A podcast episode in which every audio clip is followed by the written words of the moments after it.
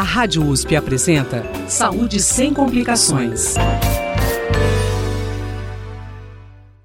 Olá, boa tarde. Hoje, no Saúde Sem Complicações, nós vamos falar sobre a Síndrome de Marfan, uma condição rara que afeta os ossos, coração, olhos e pele. Para falar sobre o assunto, convidamos o professor Vitor Evangelista de Faria Ferraz, do Departamento de Genética da Faculdade de Medicina da USP, em Ribeirão Preto. Ele atua na área de genética médica, principalmente nos seguintes temas: aconselhamento genético em câncer, oftalmogenética e genética e saúde pública, doenças raras, né? Professor Vitor, seja bem-vindo ao Saúde Sem Complicações, boa tarde. Oi, meu, boa tarde, tudo bem? Boa tarde para todo mundo aí que está ouvindo. Ou bom dia, né? Depende de que horas for ouvir. Verdade, verdade. Professor Vitor, o que é a síndrome de Marfan? Mel, a síndrome de Marfan é uma, uma afecção, né, uma síndrome genética é, que, que, pode ser considerada rara, apesar de dentro das raras ser relativamente frequente, e que, é, e que acomete alguns sistemas do corpo e tem algumas características para as pessoas, e algumas dessas características é, acabam levando ao aparecimento eventual de alguns problemas de saúde que precisam ser cuidados, né? Basicamente, do ponto de vista genético, é uma doença que a gente chama de autossômica dominante, ou seja, quem tem essa doença é, ou essa síndrome tem risco de 50% de ter filhos com o mesmo problema, né? E isso pode ter acontecido só com essa pessoa, né? Assim, por, é, uma mutação, ou pode ter sido herdado. A maior parte dos casos são herdados. Né? Professor, e quais são as características, os sintomas da síndrome de Marfan? Ó, a, a síndrome de Marfan, ela está ligada a, uma, a, um tecido assim, do nosso corpo, chama tecido conjuntivo, que une as células, que faz, ajuda na função dos ossos, é, então é extremamente importante para o nosso crescimento e desenvolvimento. Então, a maior parte dessas alterações estão ligadas a, exatamente aonde esse tecido é importante e não está constituído adequadamente. Então, uma das características mais típicas e que as pessoas lembram é que, em geral, são pessoas altas, né, com aspecto que a gente chama de longilíneo, né, com os membros mais, mais longos, né, com os dedos é, compridos, as mãos são grandes e os dedos são, são compridos, assim, de uma forma desproporcional, mas não é uma coisa grosseira. Eles têm uma frouxidão dos ligamentos, como a gente chama, né, então as articulações elas são mais móveis, né, elas hiperestendem, né? Na hora que você mexe, ela hiperestende, você pode ter problemas na pele, por exemplo, com estrias, às vezes não relacionadas ao crescimento, né? Então, isso pode aparecer tudo por conta desse tecido que não está adequadamente feito. Você pode ter problemas também em, em, alguns vasos sanguíneos, onde esse tecido também é importante, principalmente na horta, e aí a gente tem um problema que a gente precisa olhar com mais cuidado, né? Porque pode causar algumas complicações problemas oculares, como por exemplo na, na posição do cristalino, que é mantido por uns ligamentos que têm tecido cristalino, às vezes sai do lugar, tem um nome diferente, chama ectopia lentes, isso precisa ser cuidado, observado, eventualmente até descolamento de retina, né, que também pode levar a um problema de visão mais sério, exatamente por causa sempre dessa mesma característica, o tecido conjuntivo tem uma proteína lá que tem um problema. E problemas esqueléticos, problemas né, escoliose, problemas de coluna, esses são, são uh, talvez os principais. Né? Os que a gente fica mais atento são essas características relacionadas ao sistema ocular, ao, né, ao sistema cardiovascular, né, e também principalmente a questão da horta,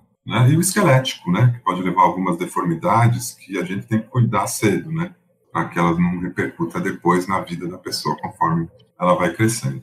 Professor, o senhor falou, né, do, do, do sistema, uh, de de repente afetar o sistema ocular, né, mas pode levar à cegueira isso ou não? Pode, é, não é uma síndrome que a cegueira é frequente, mas os, os, sintomas oculares são frequentes. Em geral, são essas pessoas podem ser ter miopia alta, em geral, é um aspecto bastante comum, né, ter uma miopia muito alta.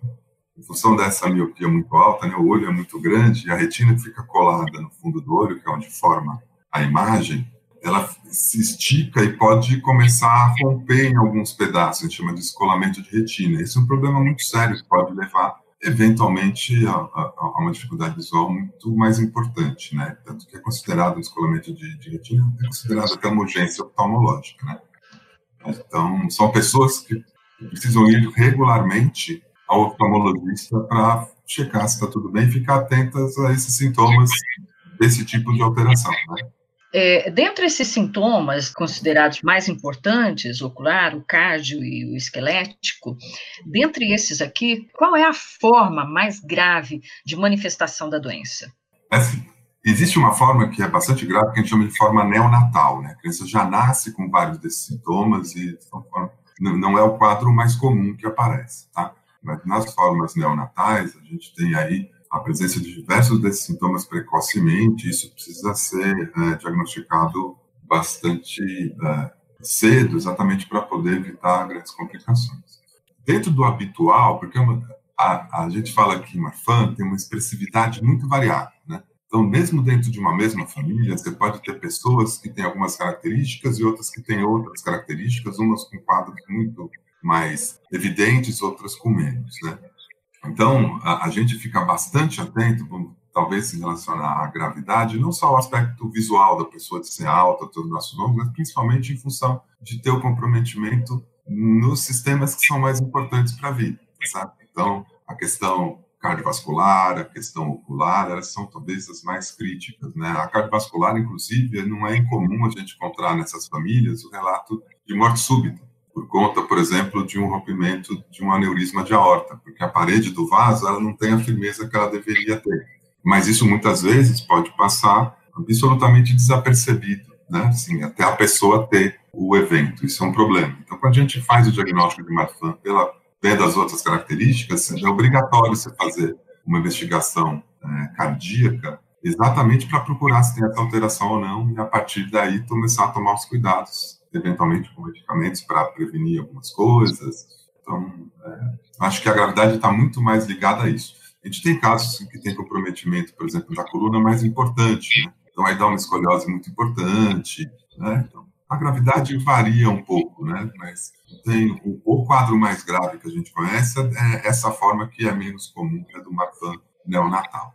Então, é necessário o acompanhamento de vários profissionais, vários especialistas. É, essencialmente, acho que essa é a grande estratégia, né? Assim, é, essas famílias, em geral, aparecem porque um desses problemas apareceu na, na vida dela, né? O problema cardíaco, e aí o médico ou profissional de saúde que viu, viu algumas outras características e pensou isso pode ser problema genético, pode ser um problema congênito, e encaminhou para avaliação, ou ele mesmo fez, porque não é muito difícil quando tem um quadro completo, assim, da, da, da gente levantar a suspeita de Marfan, né? Então, a partir desse momento, a informação que a gente está tendo, existe um, uma fase do diagnóstico que é clínica, né? Em que você tem lá uma tabela com diversos critérios que envolvem todos esses sistemas que a gente conversou, né? E ver, ah, ele tem essas características oculares, ele tem essas características esqueléticas, tem essas características na pele, se tem essas características uh, cardiovasculares, ele preenche os critérios, isso é síndrome de Marfan. O que, que eu preciso fazer? Seguir alguns problemas de saúde que são comuns, tá? Tratar, obviamente, o que já está né, se apresentando, né, se ele tem alguma queixa cardiovascular, uma queixa esquelética, e aí você precisa de todo tipo de profissional. Não vai ter um profissional que vai conseguir fazer todo esse segmento. O ideal é que você tenha profissionais diferentes envolvidos e uma coordenação desse cuidado, né? Pode ser feito por um profissional da saúde da família, por um médico geneticista, alguém que consiga olhar para ver se ele está seguindo tudo que ele deveria seguir, né? E aí envolve profissionais médicos, por exemplo, o oftalmologista, o ortopedista, o cardiologista, o médico geneticista, e aí no cuidado pode envolver o fisioterapeuta, né? São, são tantas coisas aí, né, que eu acho que exatamente por isso o cuidado essencialmente tem que ser pelo, pelo menos multiprofissional. Professor, quando a doença não é notada logo ao nascer, a partir de que idade normalmente pode ser notada? Acho que varia muito, quer dizer, fora a forma neonatal, né, que assim, dentro da forma mais comum, você percebe em geral durante o crescimento. Então, é, talvez chame mais atenção sejam as alterações esqueléticas, né, alterações do crescimento, uma criança que é mais alta, tem uma certa desproporção dos membros, né, ser um pouco mais longos, né, a alteração cardiovascular, por exemplo, ela, vai, pode ir avançando com o tempo, então você não reconhece ela facilmente, tá certo? Então depende muito de, de como está se comportando na família, né? A maior parte a gente consegue fazer facilmente o diagnóstico depois da adolescência, né, com crescimento já desenvolvido. Muitas vezes você não percebe nada de muito diferente, a não ser isso, né? Agora, se um desses sintomas aparecer precocemente, por exemplo, ele tem uma queixa visual, o oftalmologista vai lá e vê que ele teve um deslocamento do cristalino, que a gente chama de ectopia lentes. Isso é um sinal bastante importante de que pode ser Marfan. Não é o único diagnóstico, mas ele tem que pensar que pode ser Marfan e aí fazer o encaminhamento que precisa ser feito para terminar a investigação. Certo. É, dos sintomas, o, eu gostaria que o senhor falasse dos sintomas mais evidentes. O, o, sintoma mais evidente é o físico? É, assim, a maior parte das vezes a gente reconhece pelo, a gente chama de fenótipo, né, pelo jeito. Assim, eu vou dar um exemplo, talvez fique mais fácil, talvez as pessoas tenham, não sei se todo mundo tem né, na imagem o Abraham Lincoln. O Abraham Lincoln sempre tem aquela imagem dele, né, assim, comprido, né, de cartola, assim, e, e, com os braços longos, tem muita gente que acredita que ele tivesse uma fã, né? Então, aquele tipo de fenótipo chama atenção. Isso não significa que agora a gente vai olhar para assim, sai na rua e todo mundo que é alto e magro, a gente vai achar que seja uma fã. Mas na, no aparecimento de algum sintoma, por exemplo, ah, um problema cardíaco leve, e você vê uma pessoa que tem isso, um problema visual, uma miopia muito alta, e a pessoa tem essas características, né, isso, isso dá assim de uma luzinha de que pode ser fã. Obviamente, tem diversos outros diagnósticos que são possíveis, tá? Talvez seja top, mas existem outros diagnósticos possíveis de, de, de problemas mais raros. Então, por isso que a investigação completa é importante, né? Hoje a gente tem algumas ferramentas também que antes a gente não tinha. Existe um gene reconhecido, né, que é o FBN1, que ele é um gene da, uh, que codifica uma, uma, uma proteína importante para o tecido conjuntivo, né, e que é ele que está alterado na síndrome de Marfan. E hoje a gente tem técnicas que permitem a gente fazer o sequenciamento desse gene inteiro, né? E a maior parte dos pacientes tem uma alteração na sequência de letrinhas desse gene. Né? Alguns pacientes mais raros têm perdas grandes, né, de material genético desse gene, né, que às vezes o sequenciamento não consegue pegar. Então você tem que usar uma outra técnica, mas a maior parte tem. Tanto que se considera assim que o diagnóstico às vezes clínico é tão evidente que se você tem os critérios clínicos muito bem feitos, você nem precisaria fazer molecular, porque deve ser Marfan. Tá? Então, tem uma indicação naqueles casos que você tem uma dúvida ou, ou é muito cedo para que todas as coisas apareçam, entendeu? Por exemplo, além de sair do lugar, não é uma coisa comum. A criancinha, tá certo? É mais para frente. A criança não nasce com esse jeito do corpo, isso aparece durante o crescimento. Tá? Então, a capacidade de você dar diagnóstico precoce da síndrome de Marfan no, no, quadro mais clássico, que não é o neonatal, na infância não é muito fácil, tá certo? É mais fácil mais para frente. Como uma coisa interessante é que na genética médica a gente olha para o paciente, mas olhando também para a família. Então é muito comum, às vezes, os pais trazerem uma criança que tem um problema que pode estar dentro do que aparece em Marfan, mas a criança não tem todas as características, você olha para o pai ou para a mãe e você percebe que o pai e a mãe têm, ou a mãe tem, entendeu? E ele nunca se atentou porque nunca teve nenhum sintoma mais grave, só tem aquele jeito, né, assim, aquela aparência da síndrome de Marfan. Então, quer dizer que a causa dessa síndrome é uma alteração genética, né? É uma alteração genética em uma das cópias, normalmente, de um gene que chama FBN1, tá? Então, ele é um, um existe, a gente hoje pode fazer o exame desse gene, né? É, é possível fazer a, a, a identificação dessas alterações e confirmar um diagnóstico de suspeita, né? E também é importante nos casos em que você tem dúvida, porque existem outras doenças, eventualmente, que dão alguma dessas características. Por exemplo, o cristalino sair do lugar pode acontecer em uma doença metabólica, né? ou pode acontecer isoladamente, ou seja, não ser síndrome de Marfan.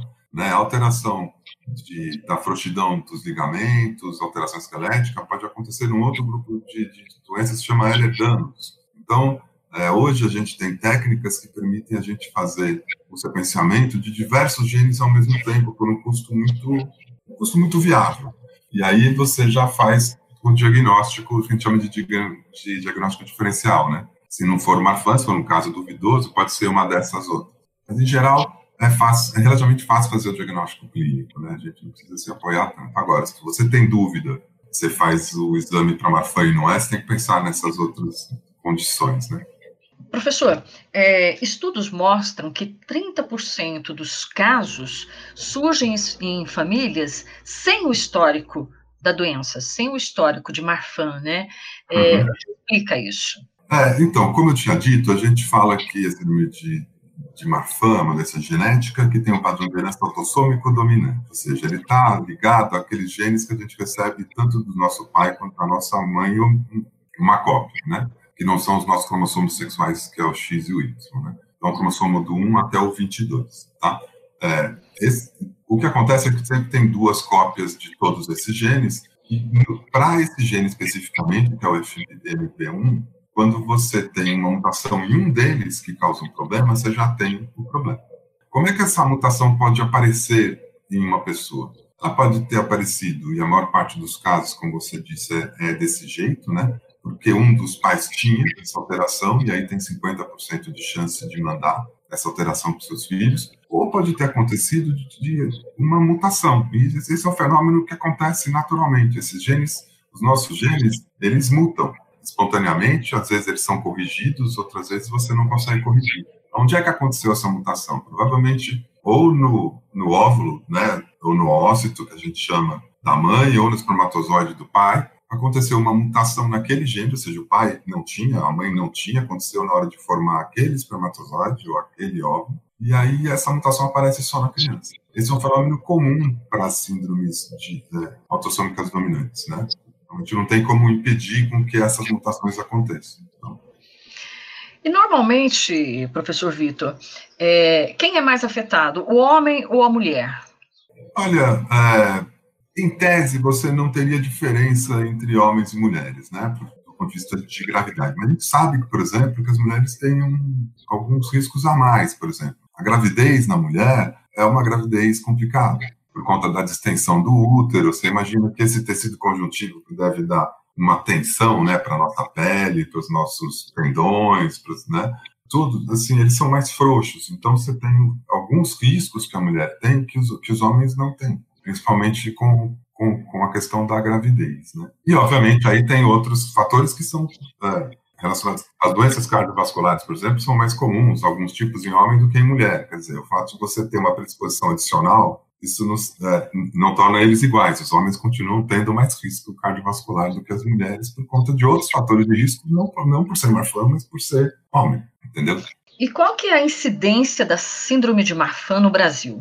Bom, boa pergunta. Sim, eu nem sei se a gente tem esse dado. Até o Ministério da Saúde está fazendo, no momento, um levantamento sobre as doenças raras exatamente para conhecer. Eu acredito que seja perto da mundial, eu acredito, se não lembro, por volta de 1 para 5 mil casos, que eu acho que seria 1, 1 para 5 mil nascimentos. Eu só preciso checar aqui se eu tenho esse dado para o Brasil. Porque, imagina, a gente, é um diagnóstico relativamente difícil para fazer ao nascimento então, a gente sabe que se o paciente passar sem sintomas, também dificilmente ele vai chegar em um serviço, né? Então, acredito que seja por volta disso, né? Um assim, no mundo se entende que seja um para é, a cada 5 mil sem distinção de sexo, sem distinção de raça, né? O grupo étnico, assim, né? Para todas as pessoas. E a síndrome de Marfan, ela tem cura?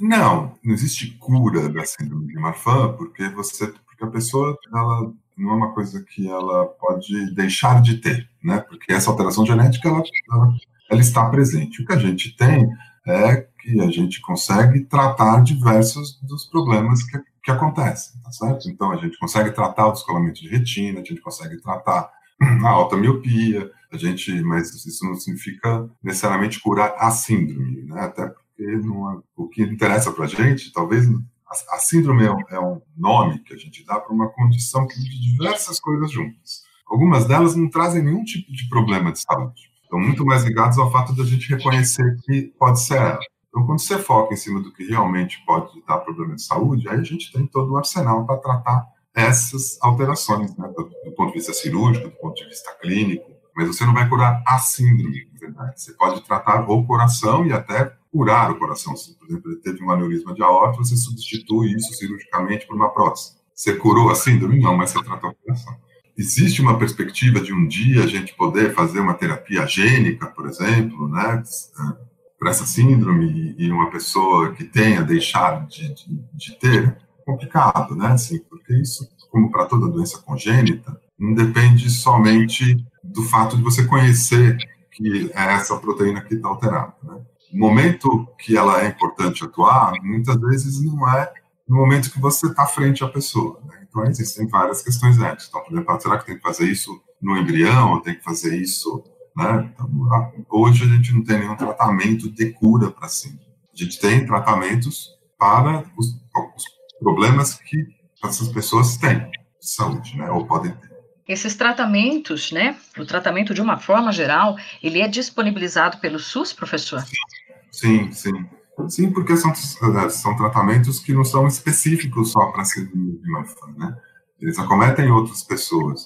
Então, tem outras pessoas para ter descolamento de retina. Então, todos eles são cobertos. E a gente consegue fazer ali um, um dentro do sistema público de saúde o segmento de, de, de uma forma adequada. Hoje existe até uma coisa adicional, que hoje existe uma política específica para doenças raras, né? Que uh, já foi assinada já há algum tempo, uh, que a gente e que o Hospital das Clínicas de Ribeirão Preto foi credenciado em dezembro, em que facilita exatamente que esses pacientes que têm doenças raras possam ser encaminhados para serviços onde pode ser dado esse atendimento, até tendo acesso a exames específicos de genética que antes a gente não tinha. A gente fazia porque é um hospital universitário, ligado à universidade, tinha, né, isso fazia como pesquisa ou como um desenvolvimento próprio do hospital, né, que os não pagavam.